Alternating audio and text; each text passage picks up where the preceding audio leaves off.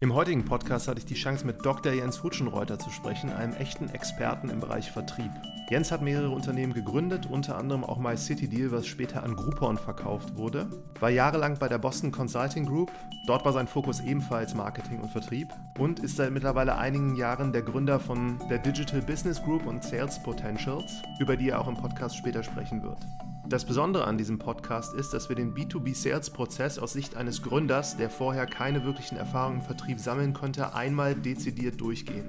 Dabei beginnen wir mit den Themen Lead Generation und Prospecting und thematisieren dabei Inbound als auch Outbound Vertrieb. Wir sprechen über die Phase Bedarfsanalyse und Pitching, also wie man durch das gezielte Fragen rausfindet, wo die Probleme sind und seine Lösung in Form von Pitches auch präsentieren kann. Jens stellt dabei unter anderem Spin Selling vor, eine Methodologie, die schon sehr vielen Vertrieblern geholfen hat, den Erfolg ihrer Vertriebsgespräche zu verbessern. Wir sprechen außerdem über das Thema Qualifizierung, also wie man als Gründer herausfinden kann, ob man an bestimmten Leads weiterarbeiten sollte oder besser aufhört und seine Energie in neue Prozesse steckt und thematisieren auch die letzte Phase, die Verhandlungsführung und das Closing. Rückblickend auf den Podcast kann ich versprechen, dass jeder, der sich für das Thema Vertrieb interessiert, viele Insights mitnehmen kann, die er auf sein eigenes Startup oder seinen Gründungsprozess übertragen kann. Und jetzt viel Spaß bei der heutigen Folge.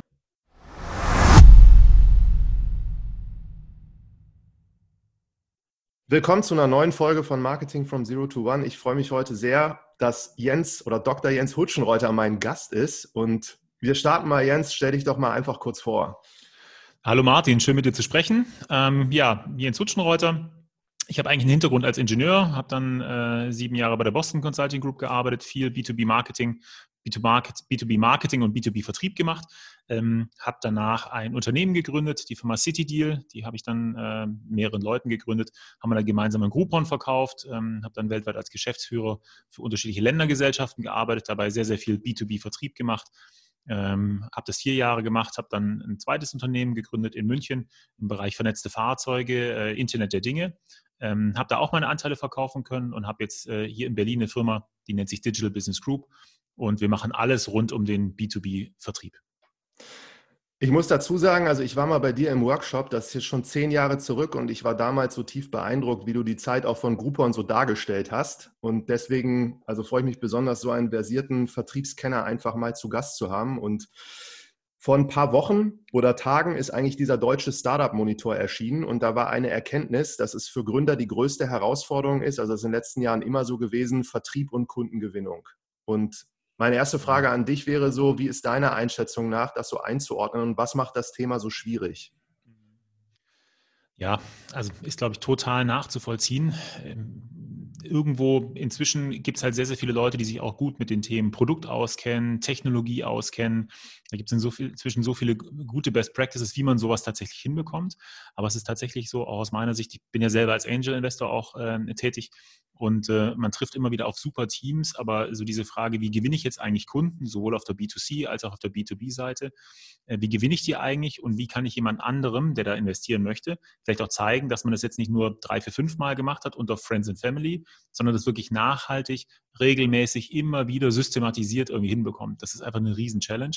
Ähm, hat natürlich auch was damit zu tun, äh, wo man Leute findet, ähm, Vertriebs, gute Vertriebsleute zu finden, die das abseits von einem selber tatsächlich machen, ist extrem schwer geworden.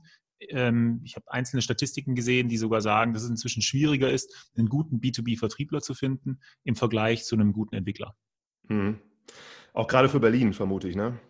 Insbesondere für Berlin, ähm, weil da die, die Grundgesamtheit von Leuten, die in einem B2B-Vertrieb arbeiten, schon so, äh, so klein ist. Und jetzt kommen mehr und mehr Startups ähm, nach Berlin oder werden in Berlin gegründet, die sich mit B2B Themen äh, beschäftigen.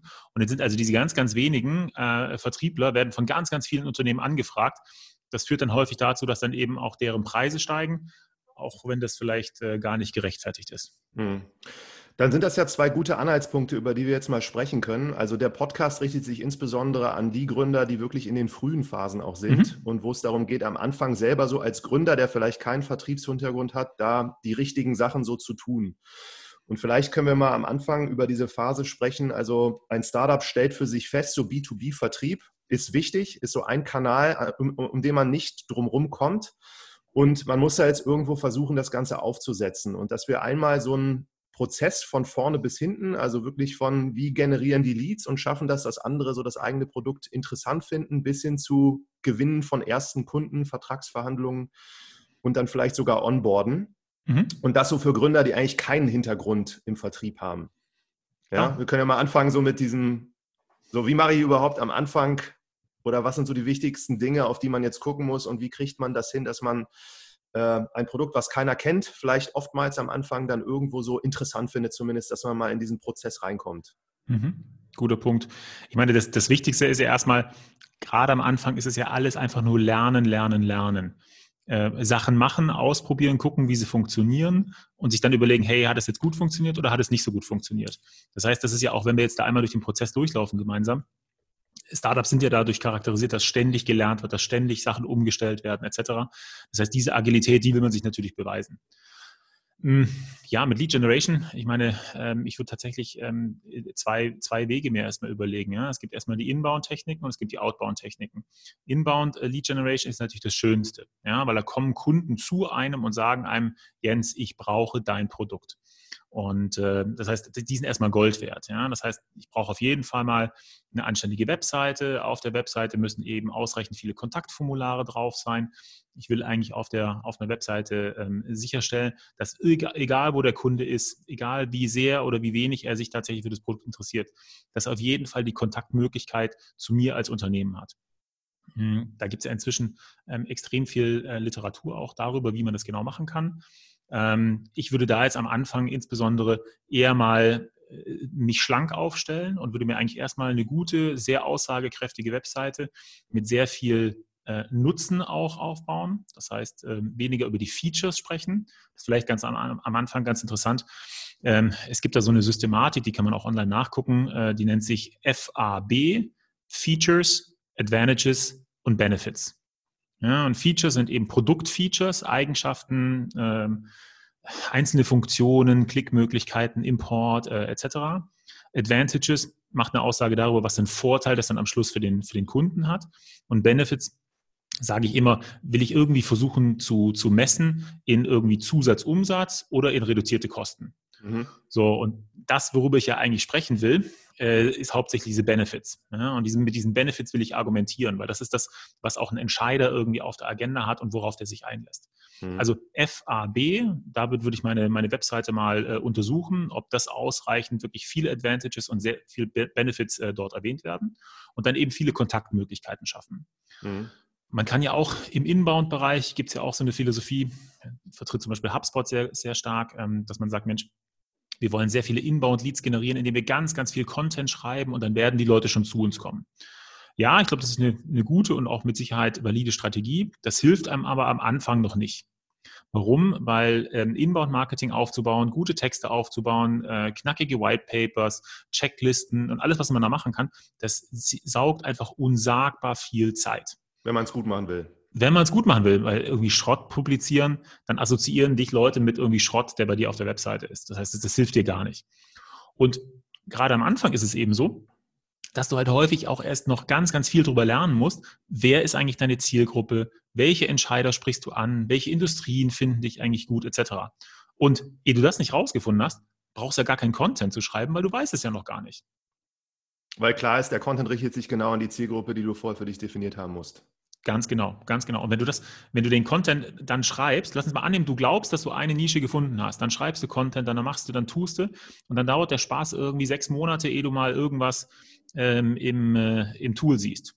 So ein mhm. Tool, was wir da gerne benutzen, ist irgendwie Systrix.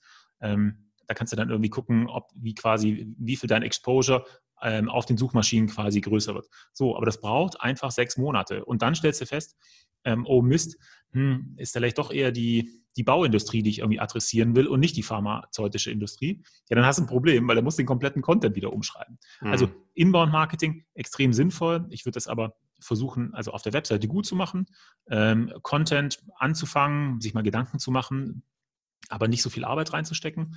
Ähm, und drittens würde ich auch mit Performance-Marketing arbeiten. Mhm.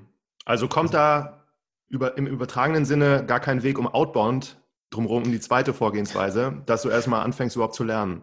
Ganz genau. Also äh, vollkommen richtig. Du musst extrem viel Outbound mal gemacht haben, um deine Zielgruppe überhaupt mal kennenzulernen, um die ganzen Inbound-Kanäle, die wir gerade schon diskutiert haben, überhaupt sinnvoll und gut aufsetzen zu können. Weil auch wenn du irgendwelche PPC, also Performance Marketing äh, Anzeigen aufsetzen willst, da musst du ja auch schon verstehen, wer ist deine Zielgruppe, was will deine Zielgruppe, was sind die Benefits, die deine Zielgruppe eigentlich interessiert, etc. Das heißt, lass uns jetzt vielleicht wirklich mal zum Thema, äh, zum Thema Outbound gehen. Gerne.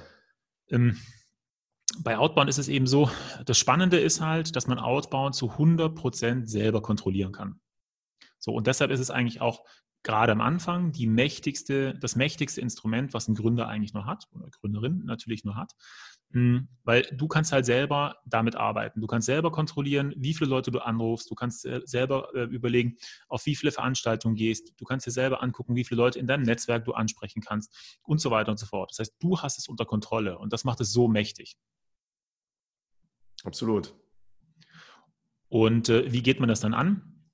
Nun, gerade am Anfang äh, weiß man ja einfach noch nicht, wie es, äh, wie der Hase läuft. So, und deshalb ist Lead-Generierung, gerade im Outbound, ähm, äh, würde ich tatsächlich erstmal so angehen, dass ich sage, Mensch, ich habe gewisse Hypothesen. Das heißt, ich, ähm, ich weiß, dass ich wahrscheinlich für drei unterschiedliche äh, Zielgruppen und Ansprechpartner innerhalb dieser Zielindustrien irgendwie sehr gut geeignet wäre ja, dann ist es auch keine Rocket Science, dass man einfach mal sagt, Mensch, ich ziehe mir einfach mal eine Liste auf Xing oder auf LinkedIn von Leuten, die tatsächlich genau in, in der, dieser Zielindustrie arbeiten und die eben besondere Jobtitel haben. Und dann versuche ich die einfach mal Stück für Stück anzurufen oder zu kontaktieren. Mhm. Ähm, entweder man, man sagt, Mensch, ich möchte nicht so äh, mit der Tür ins Haus fallen, dann versucht man ihnen erstmal eine, eine LinkedIn-Nachricht zu schreiben ähm, und dann ein Follow-up-Telefonat zu machen. Oder man sagt sich so, ach, das dauert mir eigentlich zu lange. Ich habe jetzt keinen Bock, da irgendwie wochenlang zu warten, bis der vielleicht meine Kontaktanfrage annimmt. Und dann rufe ich ihn gleich mal direkt an. Ja. Und äh, bei dieser Auswahl, also um das zu wiederholen, Hypothesen sind einfach, welche Industrien brauchen jetzt mein Produkt am meisten? Innerhalb dieser Industrien, welche Unternehmen brauchen das Produkt am meisten? Innerhalb der Unternehmen, wer ist der richtige Ansprechpartner, der am meisten von meinem Produkt so profitieren kann? So, dann mit der, mit der Ansprache, also sagst du da gerade, anrufen, wenn man keine Geduld hat, kriegt man direktes Feedback, wenn man das Glück hat, die Person direkt auch sprechen zu können. Oder du schreibst sie halt an und versuchst erstmal so vorzufühlen. Kannst du da sagen, wie so ein Gespräch, also wie du ein Gespräch führen würdest mit jemandem, den du wirklich noch nie vorher kontaktiert hast, oder wie du eine E-Mail aufsetzen würdest, die du dann per LinkedIn einfach mhm. als erste so wegschickst? Dann lass uns vielleicht erst über das Thema ähm, Telefonie sprechen, weil das ist natürlich die, das ist die natürlichste Form, wie wir mit anderen Menschen kommunizieren können. Und es ist auch so ein Learning, dass du eigentlich, wenn, wenn ich die Wahl habe, würde ich immer mit Leuten versuchen zu sprechen, weil in einem Telefonat kann ich halt viel, viel Emotionen von mir reinpacken. Ne? Ich kann sagen, wie begeistert ich von diesem Produkt bin, wie klasse ich das finde, wie, äh, wie es mich freut, dass der Gesprächspartner sich einfach mal kurz ein paar Minuten genommen hat. Das sind alles Emotionen und Begeisterungen, die kann man einfach nicht richtig in eine E-Mail hineinformulieren. Ja, E-Mail ist okay und Leute arbeiten auch immer wieder mit E-Mail, aber man kann über E-Mail keine Einwandbehandlung machen. Man kann äh, bei einer E-Mail hörst du nicht raus, wenn der andere so ein bisschen fragenden Ton irgendwie hat. Und, und deshalb ist immer das natürliche Gespräch eigentlich zu bevorzugen.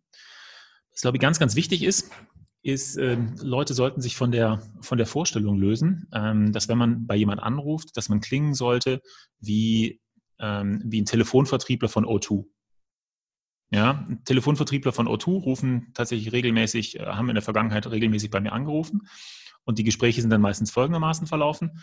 Ähm, die haben mich gefragt, äh, sind Sie der Hutschnotter? Ich so, ja. Ähm, Mensch, Sie haben ja unseren Tarif. Ja, ich wollte Sie einmal ganz kurz über unsere Tarifinnovationen äh, informieren. Und dann ähm, hat der gute Mann wahrscheinlich ein Skript vorgelesen, was so zwei, drei Minuten irgendwie ging. Und nach Sekunde 20 ähm, sind bei mir schon alle Lappen zugegangen. Weil der hat eine Technik benutzt, auf die ich gleich eingehen werde, und hat einfach quasi nur erzählt, erzählt, erzählt, erzählt, erzählt. Und man kann immer sehr gut ähm, von sich ausgehen, wenn man sich so ein bisschen reinversetzt in Leute. Wenn dich, Martin, jemand anruft und dich für zwei Minuten voll labert, wie groß ist die Wahrscheinlichkeit, dass du danach wirklich mit dem Business machen willst? Und wie groß ist die Wahrscheinlichkeit, oder hast du in der Vergangenheit schon irgendwann mal äh, darauf wirklich reagiert? Ich kann nur für mich selber sagen, ich nicht. Ich kann und, das auch bejahen. Schütze meine Nummer, mich ruft auch keiner an. Okay, Glück gehabt. Ja, siehst du, ich bin wahrscheinlich auf irgendwelchen Listen gelandet oder sowas. Naja, auf der anderen Seite selber im Vertrieb äh, sein, finde ich es auch immer ganz lustig zu hören, wie Leute dann einen so anrufen. Und aber das ist eine andere Geschichte. ähm, also ganz wichtig, wir wollen alle, wenn wir mit anderen Entscheidern sprechen, sprechen wollen wir nicht rüberkommen wie irgendein so Telefonvertriebler, sondern wir wollen ja seriös, angenehm, interessant rüberkommen. So, und wenn wir es schaffen, so eine Gesprächsatmosphäre herzustellen, dann haben wir auch wirklich eine Chance, mit Menschen uns ehrlich und direkt auszutauschen. Es kann ja mit einer gewissen Wahrscheinlichkeit, 50 Prozent, 70 Prozent, haben die vielleicht das Problem auch nicht, was ich glaube oder was ich dachte, dass sie vielleicht haben. Das ist dann ja auch in Ordnung, aber trotzdem möchte ich ja mit Menschen ein, ein gutes und interessantes Gespräch führen. Das heißt, es gibt also einen Begriff, der nennt sich Rapport. Ähm, ähm, Gesprächsatmosphäre kann man es wahrscheinlich am besten äh, übersetzen. Und deshalb ist es eben extrem wichtig, sich ähm, am Anfang erstmal darauf zu konzentrieren, mal ganz kurz zu sagen, wer bin ich eigentlich, was mache ich und was möchte ich jetzt von der Person.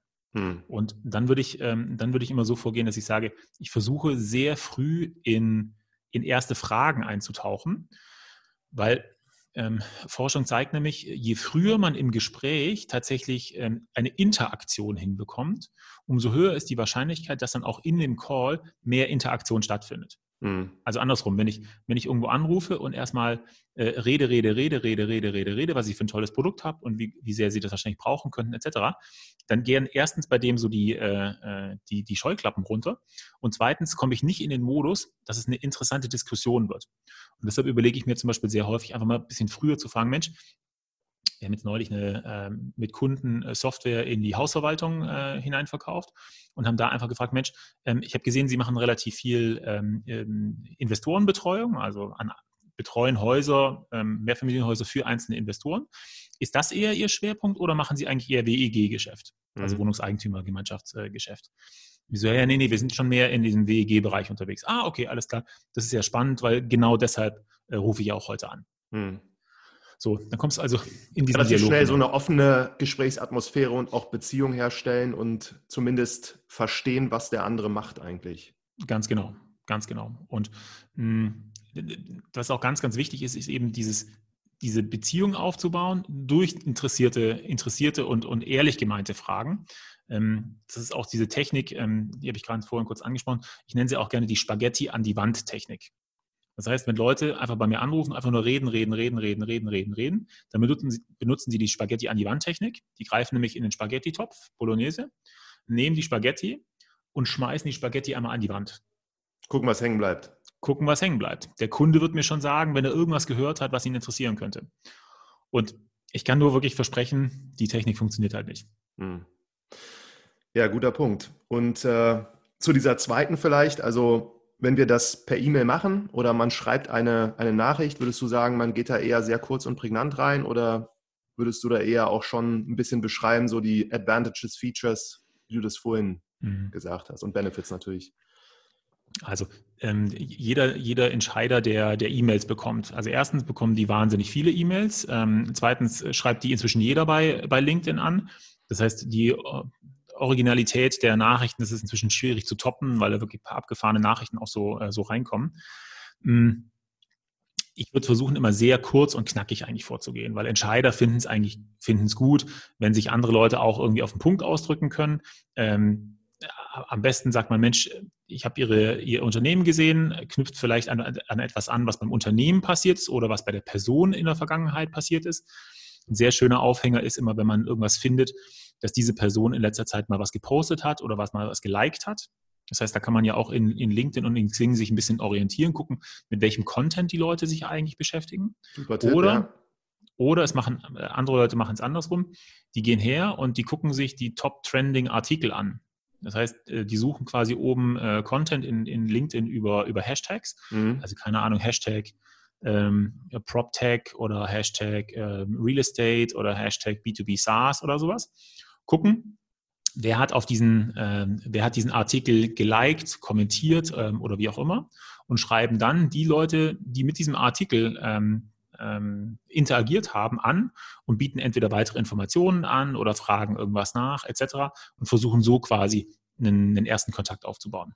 Über einen hervorragenden Vorfilter auf diese Weise, ne? Ganz genau, weil du ja weißt, dass Leute sich in irgendeiner Art und Weise mit dem Thema schon mal beschäftigt haben. Oder man kann ja auch ein kleines Kompliment machen. Mensch, ich fand den Kommentar eigentlich ganz gut. Mhm. Ähm, auf der anderen Seite soll man natürlich auch nicht schleimen und dann äh, irgendwelche Schein, äh, Scheinargumente bringen. Das durchschaut doch auch jeder. Mhm. Okay, also dann fasse ich nochmal zusammen. Du würdest immer sagen, umso früher man ist, desto besser ist es, wenn man mit Menschen persönlich interagiert. Wir ja, haben jetzt gar nicht genau. darüber gesprochen, wenn du jetzt auf jemanden triffst, den du auch noch sehen kannst dazu, also bis auf Veranstaltungen oder so, dann hast du ja nochmal eine Stufe mehr als nur das Gespräch per Telefon. Das waren noch Zeiten, ja. Ja, dann Telefon, dann E-Mail und da, glaube ich, jetzt so einige ganz wirklich sinnvolle Dinge mal rausgearbeitet, wie man das machen kann. Jetzt ist man tatsächlich im Gespräch und dann geht es ja auch ums Pitchen. Mhm. Nicht über die Spaghetti an die Wand Technik, aber über Fragen so rausfinden, was der andere macht und dann wirklich so darstellen und das Produkt interessant machen und da mhm. diesen Bedarf schaffen, wenn er vielleicht nicht da ist. Was ja. sind so deine Tipps fürs Pitchen? Mhm. Es gibt eigentlich eine sehr interessante Methodik, an der sich viele Beginner, ähm, viele Anfänger auch wirklich gut orientieren können. Und zwar, ähm, die nennt sich Spin Selling. Und äh, Spin Selling sagt, ähm, ist eine, eine, eine, Technik, die hat der Neil Rackham, ähm, ich glaube 88, also in den 90er Jahren, äh, veröffentlicht in den USA auf Basis von 35.000 äh, Vertriebsgesprächen. Die haben sich damals angeguckt, 35.000 Vertriebsgespräche und haben einmal unterteilt, die Vertriebler, die sie da beobachtet haben, äh, haben sie in drei Gruppen eingeteilt. A waren die allerbesten, B so das mittlere Drittel und C äh, die schlechtesten. Und dann haben die mal rausgearbeitet, Mensch, was machen denn eigentlich die Vertriebler in der Realität anders, die im Segment A sind, versus äh, den schlechtesten im Segment C? Und da kamen im Wesentlichen äh, zwei Dinge raus. Und zwar zum einen haben die eben herausgefunden, dass die Vertriebler, die ganz besonders gut sind, die stellen extrem viele und sehr gute und sehr zielgerichtete Fragen. Und ähm, haben dann daraus so einen, äh, so einen Ansatz entwickelt, der kann man öffentlich nachlesen, aber im Wesentlichen ist es äh, ist das folgende. Man hat eine umgekehrte Pyramide und man geht vom, äh, vom Allgemeinen ins, äh, ein bisschen ins Spezielle und geht durch vier unterschiedliche Fragentypen durch. Ähm, man stellt Situationsfragen, die stellt jeder von uns so ein bisschen. Mensch, wie machen Sie es denn eigentlich heute? Und ähm, wo wollen Sie eigentlich hin? Was sind eigentlich Ihre Lieblingskunden? Äh, wie gewinnen Sie heute eigentlich Kunden? Ähm, etc. Dann gibt es P, also äh, Problemfragen. Danach gibt es Implikationsfragen und Need-Fragen. Mhm. Und in den Problemfragen fragst du dann, Mensch, aber wenn Sie die Kunden jetzt nicht bekommen, die Sie haben wollen, also wenn Sie nicht die reichen äh, äh, älteren Herrschaften bekommen, die bei Ihnen irgendwie ihr, ihr Fahrzeug reparieren lassen oder sowas, ähm, was würde denn dann passieren? Ja, das wäre natürlich blöd, wenn die ganzen Jungen, wenn wir nur noch Junge haben, die haben kleinere Warenkörbe oder sowas. Nee, das wäre nicht so richtig gut für uns. Und dann fragst du eine, eine Stufe weiter, Implikationsfragen, ja, aber was würde denn passieren, wenn quasi plötzlich alle ähm, oder langsam übers nächste Jahr alle etablierten Kunden einfach nicht mehr zu ihnen kommen würden ähm, und sie quasi nur noch mit den Jungen arbeiten müssen, ja, dann hätten wir natürlich ein richtiges Problem. Ja, würde das dann irgendwie schlimm werden? Würde es existenziell werden? Würde das Umsatz kosten? Ja, das würde tatsächlich Umsatz kosten. Und, und wenn es Umsatz kostet, was hätte das dann für eine, für eine Konsequenz für Sie? Hm, naja, das müssen wir uns dann wirklich mal überlegen. Das heißt, und dann die N äh, ist dann Need Payoff. Ja, was wäre denn, wenn ich Ihnen was zeigen könnte, um genau das zu verhindern und um weiterhin ähm, ähm, genau Ihr Kundensegment ansprechen zu können, das Sie haben möchten und das vielleicht sogar noch ausbauen zu können? Ja, das wäre natürlich wirklich interessant für uns. So, und was du machst in diesem Spin-Selling ist, du führst den Kunden quasi durch zielgerichtete Fragen, die eher allgemein sind. Der Kunde artikuliert dann selber ein Problem. Der Kunde sagt dann selber, was, was die Auswirkung davon wäre. Ähm, und dann beantwortet er die Frage, ob, das, ob sowas zur Lösung interessant wäre, auch noch mit Ja. Dann also das man, ist Jackpot. Ja. Das ist Jackpot. Und egal, ob man dann alle Fragen durchbekommt, aber das mal gelesen zu haben und sich mal ein bisschen zu vergegenwärtigen, welche Fragen könnte ich denn eigentlich stellen? Ähm, und welche Fragen könnte ich denn stellen, um auch vielleicht ein bisschen aufzuzeigen, Mensch, da haben Sie tatsächlich ein Thema, mit dem sollten Sie sich wirklich beschäftigen. Das ist extrem wichtig aus meiner Sicht, weil ansonsten der größte Gegner, sage ich mal, der größte Gegner ähm, eines jeden neuen Produktes ist der Status quo. Ja. Weil sich nicht, nicht zu entscheiden, ist einfach genauso weiterzumachen, wie sie es vorher gemacht haben. Das ist das Komfortabelste. Ja, dann triffst du keine Entscheidung, machst auch keinen Fehler. Ja, aber kommst nicht weiter und kommst nicht weiter, klar. Aber für den Entscheider in der Situation, der sagt sich natürlich, oh, das, das fühlt sich jetzt irgendwie komisch an. Jetzt muss ich mich da irgendwie, aber es geht doch. Ach, es geht doch so, wie wir es immer gemacht haben.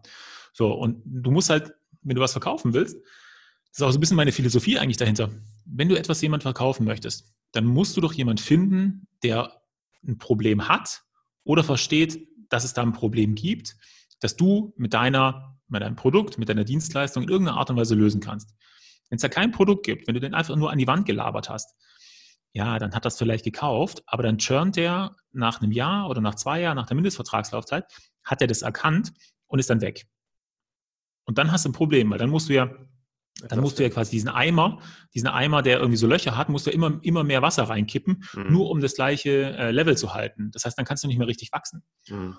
Und deshalb ist wirklich ganz tiefe Überzeugung von mir, man muss auf jeden Fall mit Kunden arbeiten, die ein Problem haben, was ich auch wirklich lösen kann. Und wenn ich merke, mhm. der Kunde hat das Problem nicht, dann würde ich nochmal nachhorchen und wirklich versuchen zu verstehen, ob das nicht doch da ist. Aber wenn, ich, wenn er klar artikuliert, dass er dieses Problem nicht hat, dann würde ich auch sagen, Mensch, wissen Sie, dann sind wir vielleicht auch nicht der richtige Partner für Sie. Das ist ja auch total legitim. Und ich habe schon viele, viele ähm, Unternehmer auch irgendwie gesprochen und wir haben uns mit denen über unsere Dienstleistung irgendwie unterhalten. Ich meinte so, du, das läuft doch irgendwie offensichtlich super bei euch. Ähm, mhm. Dann macht es vielleicht gar nicht Sinn, dass wir da groß irgendwie gemeinsam arbeiten. Ich hätte aber folgenden Tipp für dich.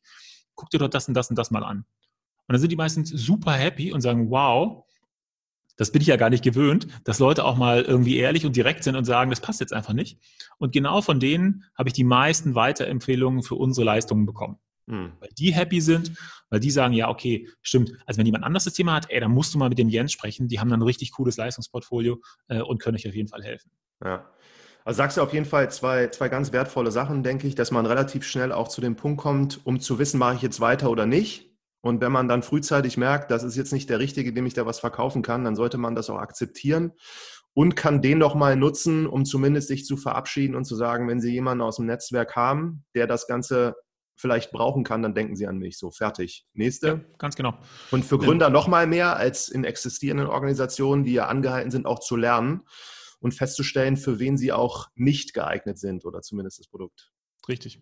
Dann ja. nochmal eine ordentliche E-Mail zum Abschluss hinterher schicken, dass er nochmal alle Informationen hat in seiner Inbox, dass er dann vielleicht einfach auch, ähm, wenn er die Informationen braucht, dass er sie dann einfach nehmen kann ähm, und an jemand anders weiterleiten kann. Also so, so kleine, ich würde so kleine Samen noch irgendwo säen. Und ich würde auch zum Beispiel immer sagen, Mensch, wissen Sie, ich habe das Gefühl, wir kommen da jetzt nicht zusammen und das ist ja auch ähm, total legitim, wenn Sie das Thema nicht haben. Ich würde mich aber unheimlich gerne nochmal in drei Monaten bei Ihnen melden. Bei uns tut sich da ganz extrem viel und äh, in vielen Organisationen ja auch.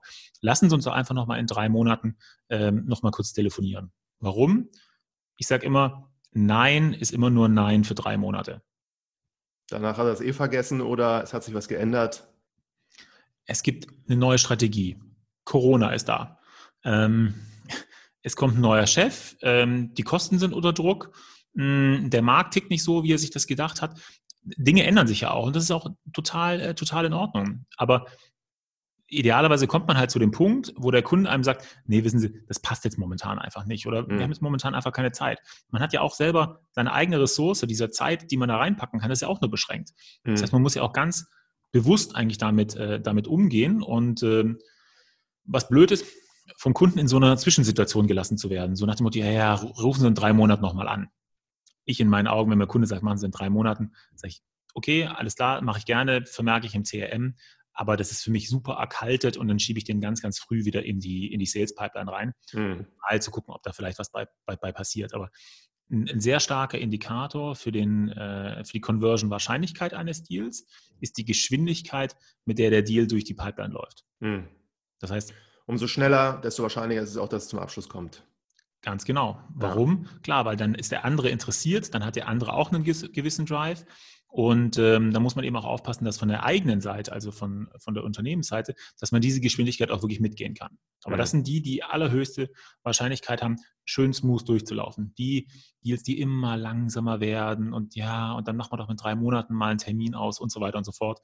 Das ist nett, aber muss, davon muss man sich und seine Pipeline eigentlich eher befreien. Ja.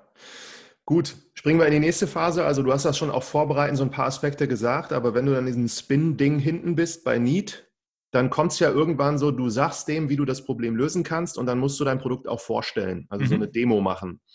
Und es gibt ja viele digitale Möglichkeiten heutzutage, das zu tun, wenn du eine Software verkaufst oder wenn du den auch persönlich triffst oder das mal vorstellst, je nachdem, mhm. was für ein Produkt ist. So, auf was muss man in dieser Phase achten?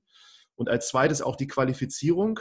Mhm. Ne, was gibst du normalerweise so für Hinweise an auch Vertriebler, an was sie denken müssen, um sicher zu sein, so dieser Lead ist wirklich qualifiziert und es ist sinnvoll dabei da zu machen oder zu sagen, ich breche jetzt ab? Guter Punkt. Also was du aus dem Spin-Selling rausholst, aus diesen unterschiedlichen Fragen, sind im Wesentlichen äh, Schmerzpunkte, also sogenannte Pain Points. Und was ich dann in der Regel mache, ist, äh, ich schreibe mir auf einem kleinen Block Papier auf, was für Schmerzpunkte er eigentlich äh, artikuliert hat. Das heißt, ähm, wir werden günstiger unsere Kunden einkaufen, wir hätten gerne mehr von der und der Kundengruppe. Hm, der und der Prozess bei uns läuft sehr, äh, sehr rocky. Ähm, wir machen noch alles auf Papier etc. Und so schreibe ich mir dann diese Pain Points so ein bisschen auf. Und äh, wenn ich dann in die Produktpräsentation gehe, hm, dann versuche ich genau diese Punkte natürlich wieder in meiner Produktpräsentation aufzuzeigen. Hm, ich versuche es aber so zu machen, dass es dass es nicht so rüberkommt, so nach dem Motto, ähm, sehen Sie und sehen Sie, sondern äh, ich versuche eine Produktpräsentation eigentlich so aufzubauen, dass ich, dass der Kunde einen kleinen Aha-Moment bekommt. Sodass der Kunde idealerweise selber merkt, oh, das ist ja interessant. Das, was ich gerade vorher gesagt habe, das steckt ja wirklich da drin. Das kann ich ja wirklich genau damit machen. Ähm, ist ein bisschen diese Philosophie, better, better show than tell. Also wenn ich jemand etwas sage, so und so ist das, das sehen Sie doch, das ist lange nicht so mächtig, wie wenn der Kunde selber plötzlich auf die kongeniale Idee kommt, Mensch, damit könnte ich es ja tatsächlich lösen. So, äh, ist doch auch ganz klar, weder du noch ich möchten doch eigentlich, ähm, dass mir was verkauft wird, sondern ich möchte eine grandiose Idee haben und möchte etwas kaufen. Absolut. Ja, wenn ich merke, dass ich an die Wand gelabert werde und jetzt aus, äh, aus Mitleid irgendwie Ja sage, das ist doch ein furchtbares Gefühl. Ich möchte doch selber als Kunde sagen, ah, das ist aber interessant. Ja, und genau das muss ich tatsächlich vorbereiten in meiner ähm, Demo. in me meinen Fragetechniken. Und das würde ich dann in meine Demo mit reinnehmen. Und ähm, typischerweise ist ja so ein Demonstrationstermin, setzt man ja an, sind ja irgendwie 30 Minuten, vielleicht 45 Minuten, maximal eine Stunde, aber heutzutage eigentlich eher 30 bis 45 Minuten. Und wie man das typischerweise organisiert, ist folgendermaßen, dass man sagt, okay, ich reserviere in der Mitte 20 Minuten für die, äh, für die eigentliche äh, Produktpräsentation. Und dann mache ich nochmal fünf Minuten vorher Intro ähm, und nochmal ein kurzes Abholen. Und am Schluss habe ich nochmal fünf Minuten Zeit für, äh, für nächste Schritte ähm, und für eine Zusammenfassung. Mhm. Und in der Produktpräsentation äh, würde ich dann natürlich ähm, die Produktpräsentation sehr stark darauf aufbauen, was ich gerade vorher schon gelernt habe. Sehr häufig haben, äh, haben Unternehmen ja auch zwei unterschiedliche Use Cases. Ich habe jetzt gerade investiert in ein klasse Unternehmen, das nennt sich Superchat. Ähm, die machen zum Beispiel ähm, Reputationsmanagement für SMBs. Das heißt, darüber kannst du quasi deine Google-Bewertung nach oben pushen. Mhm. Ähm, ist extrem relevant für, äh, für Anwälte, für Zahnärzte, für Autowerkstätten, so Vertrauensgüter weil äh, dieses Vertrauensgut eben wird repräsentiert durch die Anzahl der Google-Bewertungen und die Anzahl der Google-Sterne. Und die haben auch zwei unterschiedliche ähm, Use Cases. Der eine Use Case ist, ähm, dass du deine Bewertungen nach oben bringen kannst, indem du quasi per E-Mail oder per SMS, per WhatsApp oder per Telegram Leute nochmal anschreiben kannst ähm, und sie daran erinnern könntest, doch bitte, bitte für dich eine Bewertung zu hinterlassen. Und das zweite ist, was sie machen, die haben so eine Unified Inbox, also ein einziges ein einziges äh, Postfach, wo egal über welche Kommunikationskanal Leute einem was schreiben, das alles zentral bearbeitet werden kann. Mhm. So, und dann musst du eben am Anfang ähm, in deinen Fragen musst du ein bisschen herausarbeiten, was denn eigentlich jetzt wirklich interessanter ist fürs, äh, fürs Unternehmen oder für den, für den Kunden an der Stelle. Und dann musst du eben in der Demonstration quasi die die eine Präsentationsstruktur oder die eine Demostruktur rausholen, wenn der Kunde sich eher für das Thema Unified Inbox interessiert. Oder man holt eben eher heraus die, äh, dieses Reputationsmanagement. Mhm. Und es ist schon wichtig, auch sich bei der Demo so viel Gedanken darüber zu machen, dass ein roter Faden drin ist, dass es kristallklar ist, was der Kunde jetzt eigentlich äh, damit bekommt und dass auch nur das erstmal abgebildet wird, was ihn primär interessiert. Mhm. Viele Gründer tendieren ja dazu, quasi alles zu zeigen, was sie da an tollen Ideen reingepackt haben und jedes noch so abgefahrene Feature. Und das endet dann so ein bisschen, ich nenne es auch gerne die Featureitis. Ja, also so eine Entzündung der, der Features. Und nochmal zurückgehen wieder auf Features, Advantages und Benefits. Ähm, Features sind ja, darüber macht der Kunde es natürlich, aber am Schluss sind die wirklich egal. Das heißt, ich muss ja Advantages und Benefits dem Kunden präsentieren. Und das mache ich eben, indem ich durch ein Tool durchgehe, indem ich Vorteile aufzeige, indem ich vielleicht sogar Referenzen benutze, wie andere das gemacht haben, etc. Das heißt, ein ganz wichtiger Tipp, bloß nicht zu sehr irgendwie drauf verlassen, was für ein tolles Tool technisch ich da gebaut habe, weil 95 Prozent der Leute, mit denen man spricht, die sagen sich ja, okay, ist mir doch egal, wo der Button jetzt irgendwie ist. Mhm. Die wollen am Schluss was haben, die wollen einen Benefit haben. Das heißt, die wollen mehr Umsatz machen oder die wollen niedrige Kosten haben. Und mhm. diese Frage muss man einfach beantworten. Könnt ihr das? Ähm, könnt ihr das wirklich? Also nach dem Gespräch traue ich euch das zu, entweder mehr Umsatz oder weniger Kosten zu machen. Das ist der erste Punkt. Dann die zweite Frage, die die Person sich stellt, ist immer, vertraue ich dir als Person? Das heißt, du, der jetzt gerade mit mir spricht, ähm, wenn irgendwas Blödes äh, passiert, bist du da für mich? Ähm, kann ich mit dir reden? Hast du mir zugehört? Etc. Und dann der dritte Teil ist, den Sie sich fragen, kann ich dem Unternehmen, also der gesamten Organisation eigentlich in irgendeiner Art und Weise vertrauen? Sind die reputabel? Steckt da ein gewisses Risiko drin? Etc. Und dann vielleicht noch so, der vierte Punkt ist, why now? Also hm. warum sollte ich jetzt agieren? Warum müsste ich jetzt etwas machen? Weil Leute haben immer eine volle Agenda und man muss es schon tatsächlich schaffen, so eine gewisse Sense of Urgency zu, erzeugen. Bitte? Prio drauf zu kriegen auf deren Entscheidung. Ganz genau. Hm. Prio drauf zu kriegen. Weil nur dann hast du auch eine Chance, dass diese drei Dinge, die du vorher, ähm, die ich angesprochen habe, also ähm, traue ich dem Produkt es zu, traue ich dir das als Person zu und traue ich dem äh, Unternehmen was, nur dann hast du eine Chance, damit auch wirklich weiterzukommen. Also können wir auch hier zusammenfassen, du bist eigentlich ständig nur damit beschäftigt, Vertrauen rüberzubringen und diese Hürde zu senken, zu sagen, ich mache das jetzt, weil ich glaube, dass die Entscheidung richtig ist und ich dir als Person vertrauen kann und deinem Unternehmen und dass du dieses Problem löst. Und eine Demo kann nur so gut sein, wie deine Vorbereitung eigentlich im Vorfeld war, um herauszufinden, was den Kunden eigentlich wirklich interessiert. Ganz genau. Die schlechtesten ja. Demos sind Demos, die einfach nur gehalten werden, ohne was über den Kunden auf der anderen Seite zu wissen. Ja. Weil wenn du mir Google Presentations zeigen willst, dann musst du schon genau wissen, was ich damit machen will. Ähm, wenn ich der absolute PowerPoint-Profi bin ähm, und ich glaube, ich kann mit PowerPoint ganz gut umgehen, dann musst du mir das in einem komplett anderen Licht zeigen, versus wenn ich ein totaler Novize bin und das erste Mal was von der Präsentation irgendwie höre. Ja, Macht Sinn. Dann nochmal ein Aspekt vielleicht so, jetzt haben wir die ganze Zeit darüber gesprochen, das hörte sich immer so an, da ist jetzt dann eine Person, die da sitzt und der du das zeigst. Häufig sind es ja dann auch fünf oder sechs oder in Konzernen manchmal hast du dann einen ganzen Konferenztisch voll. Wie geht man damit um und wie sehr sollte man im Vorfeld wissen, wer da eigentlich dran teilnimmt? Mhm. Sehr guter Punkt. Also da ist Vorbereitung auch wieder alles. Äh, in der Regel spricht man ja mit jemand vom Konzern. Äh, das heißt, man ist irgendwie auf den aufmerksam geworden, man hat sich per E-Mail ausgetauscht oder man mit der telefoniert der organisiert das in der Regel ja und sagt so, Mensch, finde ich interessant, aber da müssen wir jetzt noch mehrere Leute mit, äh, mit einbinden.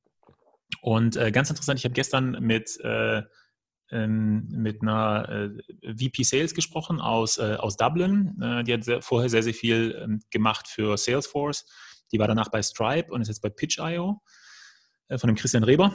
Und ähm, die hat, finde ich, einen super interessanten Ansatz. Die sagt nämlich, ähm, du musst du musst quasi mit der gleichen Mannstärke auftreten wie der Kunde auf der anderen Seite. Also idealerweise suchst du dir, ähm, wir haben so ein bisschen drüber gesprochen, du brauchst einen, einen Quarterback, äh, der quasi die Show wirklich macht und dann brauchst du ein paar Linebacker. Ja, idealerweise weißt du also von die Techies, Kunden, die im Hintergrund dann einfach die problematischen Fragen in der Lage sind zu beantworten. Ganz genau. Oder dein Mitgründer oder ein Produktmanager oder was auch immer es ist. Du willst aber ganz klar signalisieren, ihr seid uns als Kunde wichtig, wir sind eine große Organisation, wir könnten uns wunderbar um euch kümmern und wir haben auf alle Fragen eine äh, direkte Antwort. Das heißt, ähm, den Tipp fand ich eigentlich äh, fand ich super und äh, ist im Enterprise-Geschäft mit Sicherheit sehr, sehr, sehr wichtig, ähm, sag mal, auch schon zu signalisieren, dass man mit sowas klarkommt. Und mhm. dann, klar, Enterprise-Prozess ist auch wirklich nicht trivial der dauert Ewigkeiten. Du hast ein Buying Center von sechs bis acht Leuten, die da alle drüber entscheiden wollen. Du musst dich sehr damit, intensiv damit auseinandersetzen, wer in diesem Buying Center eigentlich drin sitzen wird, äh, wie die zu dir stehen, zu deinem Produkt, welche Rolle die eigentlich in diesem Buying Center einnehmen, etc. Und ähm, deshalb will das alles auch sehr, sehr gut vorbereitet sein. Aber nochmal, der Champion, also die Person, die man initial angesprochen hat, die ist eigentlich der beste Ansprechpartner. Sagen, mhm. Mensch, ich habe verstanden, da werden jetzt mehrere Leute mit dabei sein. Vielleicht können Sie einmal ganz kurz äh, mir sagen, wer das denn eigentlich sein wird. Dann schreibt man sich das alles auf. Dann guckt man einmal kurz bei LinkedIn nach, was die denn da schon gepostet haben, wo die vielleicht herkommen, in welchen Abteilungen die schon mal gearbeitet haben, etc. Und ähm, dann ganz wichtig, dann macht man unbedingt in so, einer, ähm, in so einem Termin auch nochmal eine kurze Vorstellungsrunde. Und in der Vorstellungsrunde, das benutzt man dazu, herauszufinden, was für eine Erwartung die jetzt eigentlich an diesen Termin haben. Das heißt, man fragt idealerweise ab, ob sie sich schon mal mit sowas beschäftigt haben, ob sie ähm, vielleicht schon mal Alternativen sich angeguckt haben, ob sie äh, sich in irgendeiner Art und Weise auskennen mit den, äh, mit den Themen. Dann hat man nämlich die Chance wieder, ganz ähnlich wie wir das gerade schon ähm, bei, bei Spinselling besprochen haben, Informationen herauszufinden, um die dann wieder ganz elegant in der Produktpräsentation mit, äh, mit einzubauen. Mhm. Auch wenn natürlich in Unternehmen oder in großen Unternehmen immer so ein bisschen die, die Einstellung herrscht, naja, jetzt zeigen Sie mal, was Sie da so haben. Aber dann würde ich immer antworten, wissen Sie, ich kann Ihnen jetzt alles zeigen, aber alles, was ich Ihnen zeige, wird immer nur sehr generisch sein.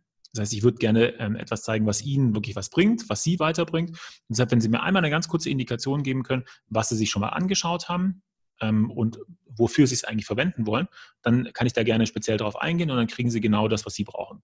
Hm. Super Punkt. Dann kommen wir mal so zu diesen letzten Phasen eigentlich. Also einerseits, wir haben jetzt gar nicht über den Preis gesprochen. Na, ab wie früh kommt so ein Preis dann auch in diese Verhandlungen rein und zum Schluss wirklich so ein auch Vertrag zu finalisieren und die Bestätigung zu bekommen. Das ist auch keine leichte Phase. Manchmal verzögert sich das ja häufig. Und du hast ja eben gesagt, es gibt auch diesen Why Now. Und da auch nochmal so aus deinem Munde so ein paar Tipps, wie man das hinbekommen kann, dass das möglichst smooth, sagen wir es mal so, abläuft. Mhm. Ähm, Preis und Preiskommunikation, sehr gutes Thema. Mm. Aus meiner Perspektive würde ich mal versuchen, ähm, ganz massiv erstmal auf Value zu gehen. Das heißt, ich würde versuchen, in meiner Produktpräsentation, in den Gesprächen ähm, etc., würde ich immer versuchen, sehr stark herauszustellen, welche Wertkomponenten kann ich denn äh, mitbringen. Das zahlt so ein bisschen auf diese Benefits ein, die wir vorhin schon angesprochen haben. Idealerweise kann ich sogar irgendwie ansatzweise ausrechnen, was für einen Wert wir eigentlich bringen können. Und dann ähm, kann man so einen kleinen Business Case vielleicht berechnen oder man macht so ein ROI-Sheet und geht das mal wirklich mit dem Kunden durch. Und dann geht man eben her und sagt so, naja, Folgendes können wir machen, folgendes Sachen haben wir schon woanders wirklich gesehen. Wenn Sie Lust haben, lassen Sie uns einfach vielleicht mal so ein paar Kennzahlen einfügen, entweder von Ihnen oder von einem vergleichbaren Unternehmen. Und dann führt man den Kunden einmal so ein bisschen durch. Ähm, idealerweise macht man es irgendwie ein bisschen schriftlich, dass man es vielleicht ähm, in einem Spreadsheet hat oder sowas äh, und zeigt dann so ein bisschen die Wertkomponenten auf. Also nochmal mehr Umsatz oder äh, geringere Kosten. Und wenn man das diskutiert hat, das ist eigentlich eine super Ausgangsbasis, um dann mal in so eine Preisindikation einzu, einzusteigen. Weil in der Preiskommunikation bringt es nichts, quasi einfach nur einen Preis zu nennen, weil dann ist der Preis da draußen. So, Menschen können Preise sehr unterschiedlich oder nicht so richtig einschätzen.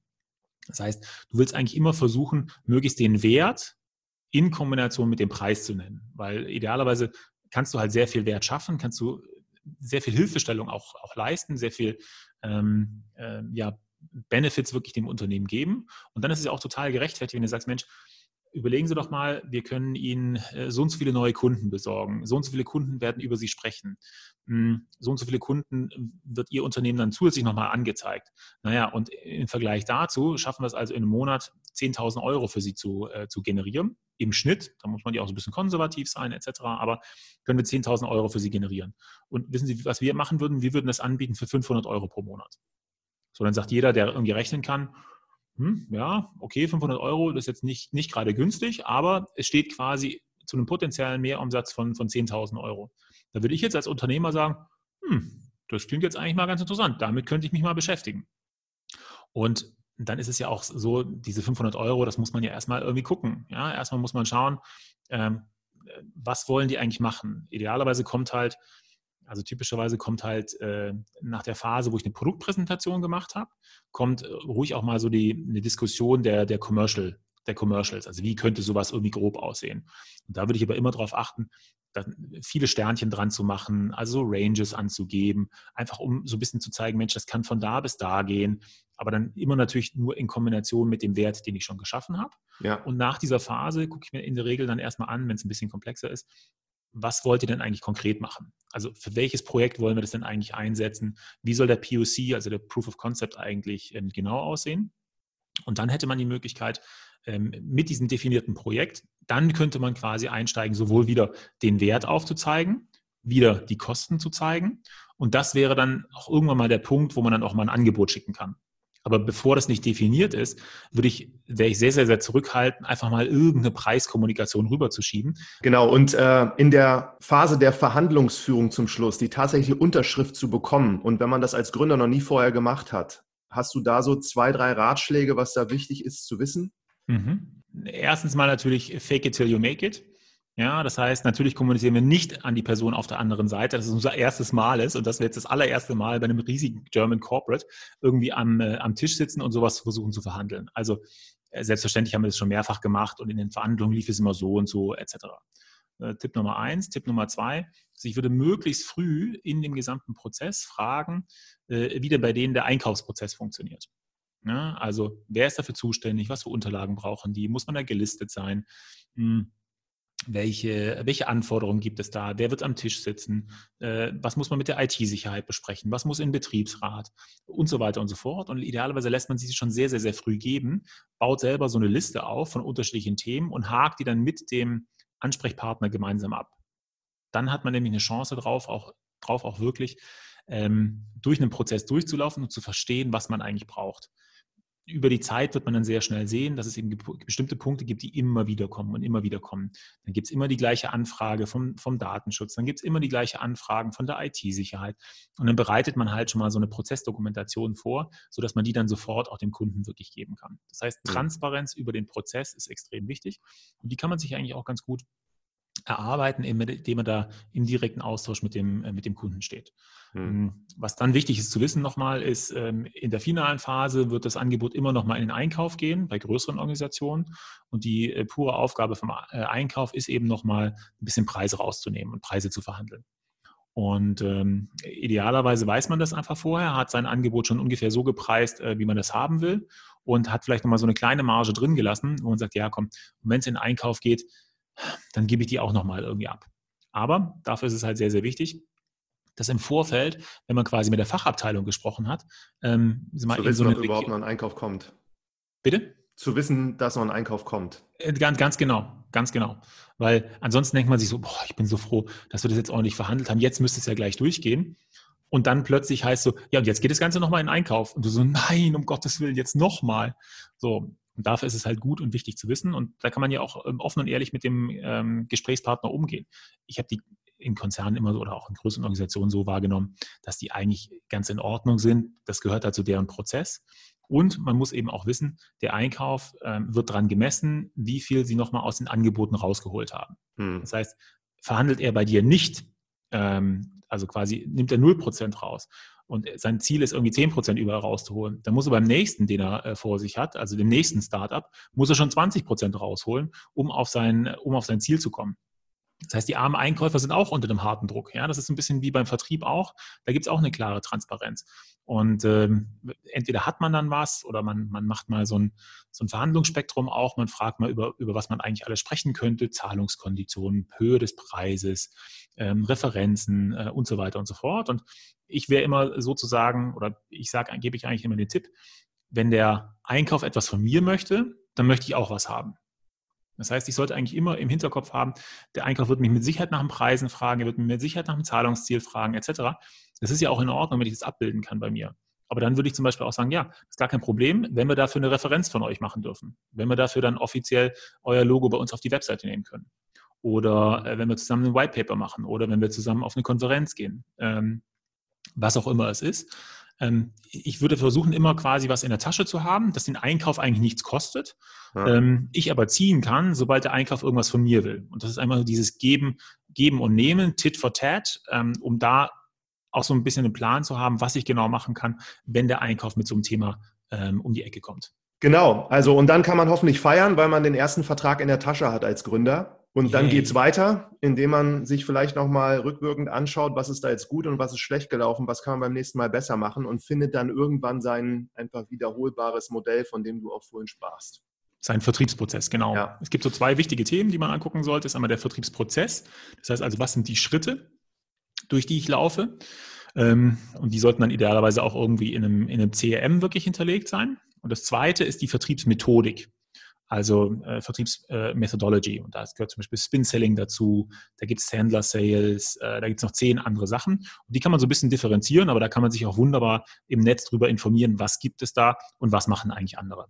Ja, super. Dann haben wir das einmal so von vorne bis hinten durchgesprochen und ich glaube, das ist wirklich sehr wertvoll für jeden, der das noch nicht so gehört hat. Ich habe noch eine letzte Frage an dich, abseits jetzt von diesem Vertriebs- Prozess, den wir durchgegangen sind. Du bist ja einer der wenigen Leute, der die Chance hatte, damals mal mit Olli Samba auch zusammenzuarbeiten in Zeiten von City und Groupon.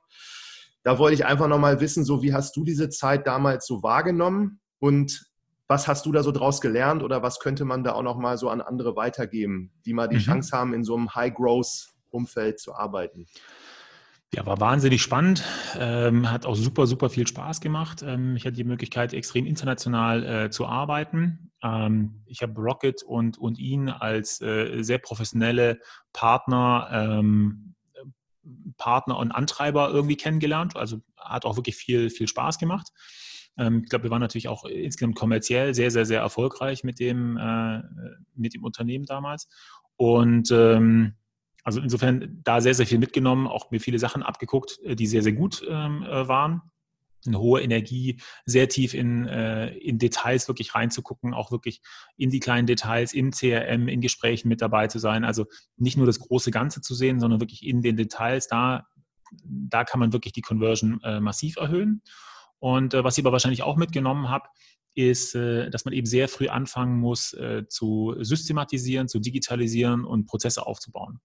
Ähm, wir hatten mit Sicherheit in extrem in extremem Wachstum tendierst du halt dazu, wenn du dann auch extrem viel Funding hast, tendierst du dazu eben dann auch zum Teil ähm, Menschen auf Probleme zu schmeißen. Das heißt, plötzlich waren dann viele Customer Service Anfragen.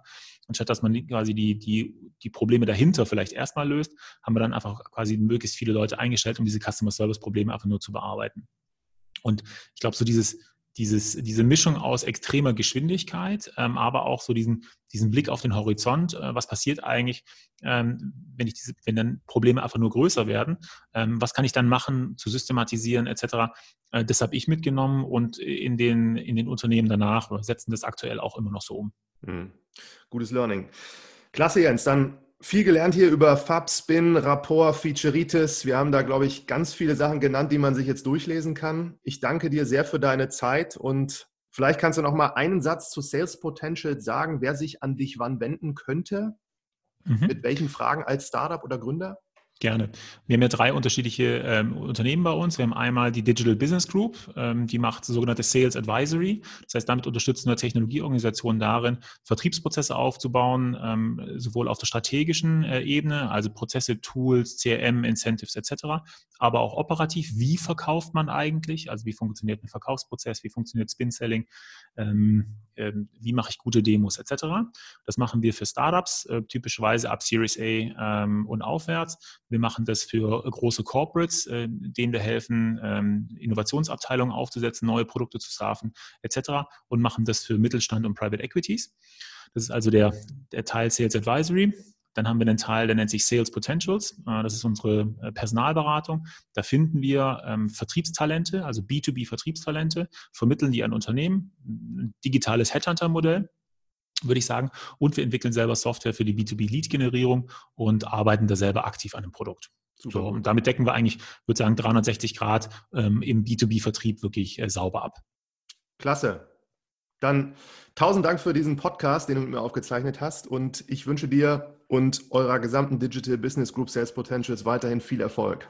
Alles klar. Dankeschön, Martin. Tschüss.